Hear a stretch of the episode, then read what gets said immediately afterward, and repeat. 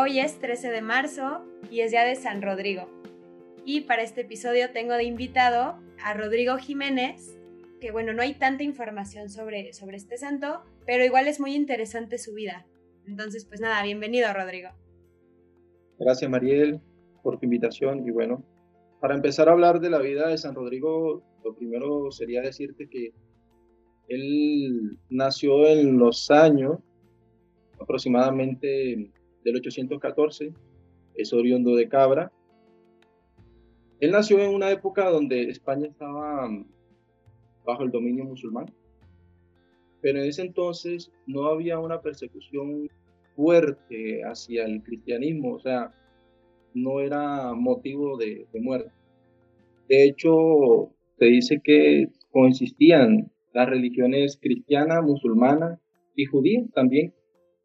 De hecho, habían familias donde los padres eran cristianos y los hijos eran musulmanes, o los padres eran musulmanes y los hijos eran cristianos. O sea, eh, indiferentemente como que se cruzaba la religión en la familia. Bueno, de Rodrigo no se sabe muy bien quién eran sus padres, ni el nombre de sus hermanos. Eh, lo que sí te puedo decir es que efectivamente tenía dos hermanos, pero profesaban uno la fe maometana, la musulmana, y el otro era cristiano. Entonces, esto los llevaba a ellos constantemente a, desacuerdos y, terminaban en, peleas, ¿no? Y Rodrigo siempre hacía de mediador en esta disputa entre los hermanos.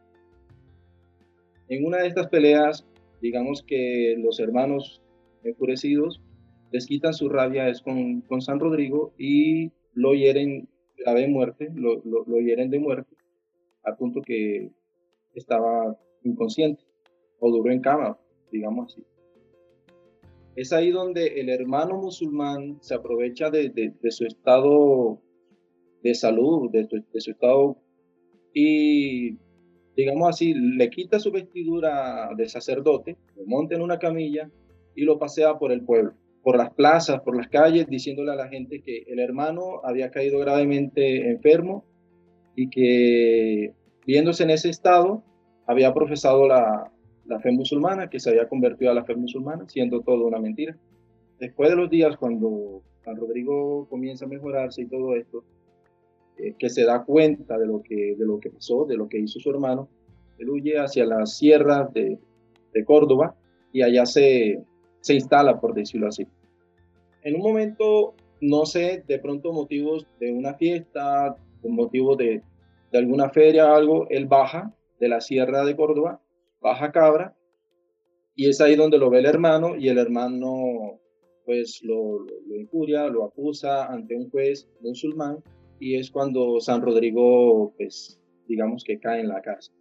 Obviamente este juez lo, lo interroga y San Rodrigo, pues hablando con firmeza desde su fe, desde, lo que siente, de lo, que él vivía, dice que no, que su hermano ha dicho falsos testimonios contra él, pero que él es, él es católico. De hecho, él eh, es cristiano, perdón. De hecho, él dice que era, por decirlo así, ministro de Jesucristo.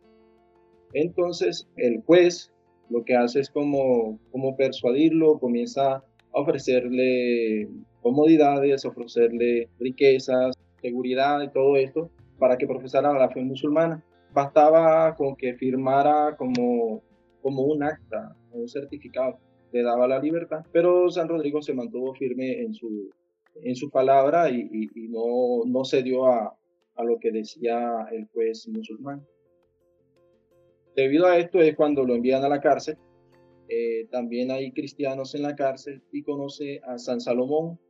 Salomón es otro, es otro santo acusado por lo mismo y por eso estaba ahí en la cárcel. O sea, realmente la acusación de, de, Salomón y de Rodrigo, de San Rodrigo, es que ellos se habían convertido a la fe musulmana y una vez que se habían convertido, habían la habían rechazado y habían vuelto a la fe cristiana, que ese es el motivo de, su muerte, de su martirio.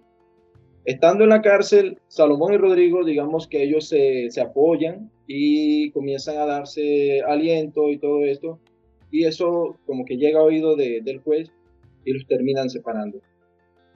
A pesar de, estar separados, ellos siguen sosteniendo su fe, sosteniendo sus palabras, y es cuando ya eh, llega a la parte de su martirio. San Rodrigo lo degollan y hay como, como un tiempo de espera para ver si Salomón se, arrepentía o, cambiaba de, parecer y no, él sigue sosteniendo su, su palabra y posteriormente también es ejecutado Salomón. Hay un santo también de, de esa época que es quien recogió o más bien redactó esa, esa información, que es San Eulogio, que dice que estaba en, misa. Cuando él sale de misa, se entera de lo que pasó con San Rodrigo y con San Salomón.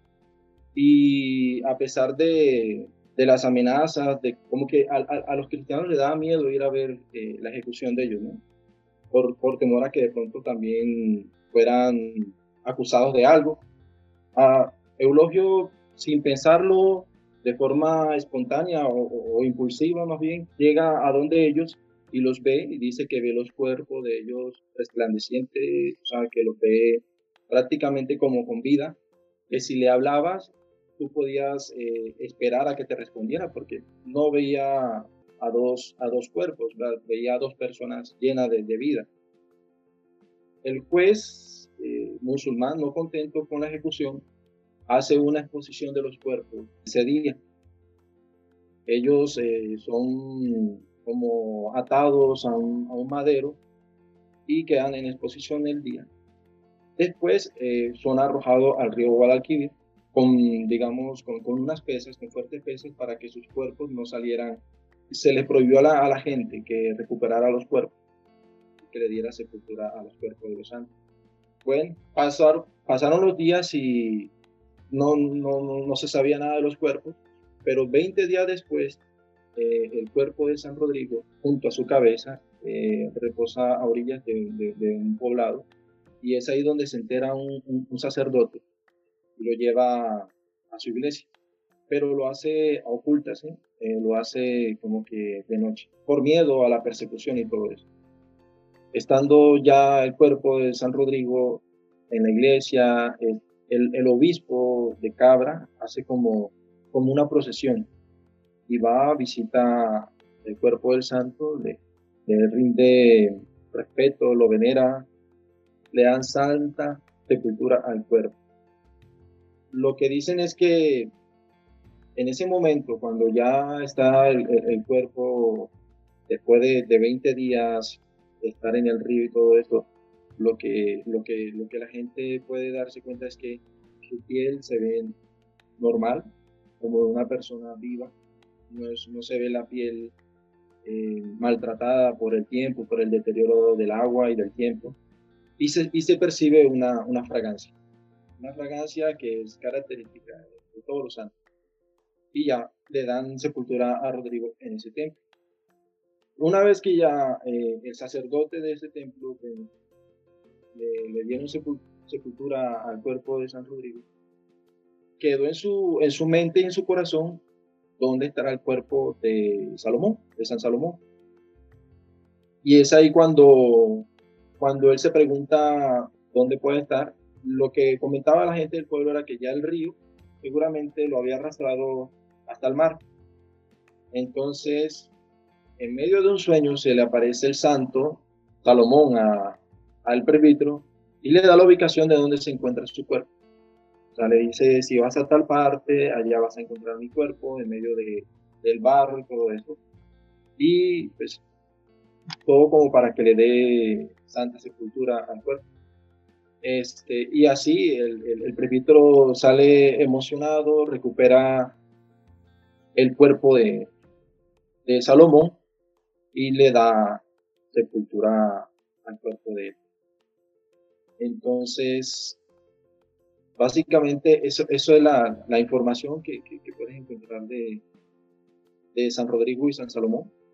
Eh, y, y, la historia es, es, esa, es corta, pero como, como yo pienso, eh, eh, es de mucha sustancia. ¿no?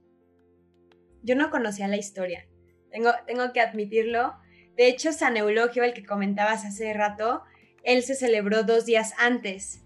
Se celebra el 11 de marzo. Y es, es, muy interesante. Bueno, yo, yo mientras escuchaba, te escuchaba hablar pensaba cómo muchas veces a nosotros nos cuesta tanto trabajo cosas tan sencillas, ¿no? Dentro de la fe. Y cómo hay santos que parecía que era muy sencillo para ellos, pues todo esto de dar la vida por Dios. Y ellos no eran diferentes a nosotros, son humanos de carne y hueso. Entonces, creo que por más alejados a la historia que estén, creo que son un ejemplo muy, muy actual para todos nosotros. Sí, claro. Yo no sé por qué lo, lo, lo, pienso así y, lo vivo así. Es que el, el sentir de, de, la persona de hoy en día no es diferente al sentir de una persona hace mil años atrás, ni va a ser distinta al sentir de una persona mil años más adelante. O sea, los miedos son los mismos, las inseguridades son las mismas, pero es la fe, es la fe la que, la que nosotros no, no defendemos, la que no procuramos. Y es, y es lo que viene a rescatarnos eh, la, historia y la vida de cada santo, eh, sobre todo en los tiempos de ahora. Eh, nos cuesta sostenernos en la fe, nos cuesta profesar la fe. Y, y, la verdad me cuestiona a mí. Creo que a todos nos, pues nos cuestiona y nos interpela, especialmente la historia de los mártires, pues toda, toda su, la riqueza que podemos sacar de ellos. Es que si te das cuenta, es como si revivieran la pasión y la muerte de Cristo. Si te das cuenta, San Salomón y San Rodrigo este, injustamente son acusados, son encarcelados, eh, son tentados por este juez musulmán. yo diría que fueron las tentaciones de Cristo, ¿no? El pan, la seguridad, la riqueza, el mundo, y posteriormente, pues viene la muerte, la, crucifixión, el, el, martirio, y, y esa es, esa es la, la realidad y la vida del santo. Y es el, el temor y el escándalo que hoy en día los cristianos tenemos. No queremos pasar por eso. Y si queremos eh, ser santos, tenemos que esperar y recibir eso con gozo. Claro, totalmente. Tenemos que morir a nosotros. Ya sea que alguien nos quite la vida, o nosotros mismos ofrecerla, pero morir a nosotros. Es morir, o sea, de pronto físicamente no, no sé si, si se dé el caso. No estamos por allá en países árabes ni nada de eso. Puede darse el caso por allá. Pero estando acá en, nuestra tierra, es morir a, nuestra razón, morir a, a nuestros deseos, ¿sí? Es morir uno para que el Señor pueda obrar en nosotros. Y es lo que a veces no, no, no nos dejamos. No le dejamos a Dios ayudarnos, ¿eh? porque yo sé que quiere, pero a veces no nos dejamos ayudar. Es verdad. Pues hay que pedirle su gracia para ser los cristianos que estamos llamados a ser y para ser los santos que estamos llamados a ser. Así es. San Rodrigo ruega por nosotros.